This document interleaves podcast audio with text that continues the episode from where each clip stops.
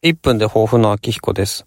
えっと、しばらく休んでましたね。今日は2月26日の月曜日ですね。仕事が忙しくて、仕事が忙しいと何にも余裕ができてこないですね。ただそんな中でもね、まあ、やろうと思えば1分なんでできるんですけど、やっぱりこう、話をするという、その、なんて言うんですかね。力がね、湧いてこないですよね。まあそれでもやっていけば、話は出てくるのかもしれないですけど。まあそんな感じで、別に、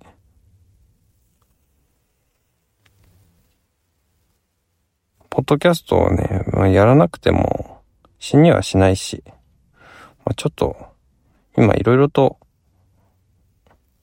自分の生活を見直していこうと思います。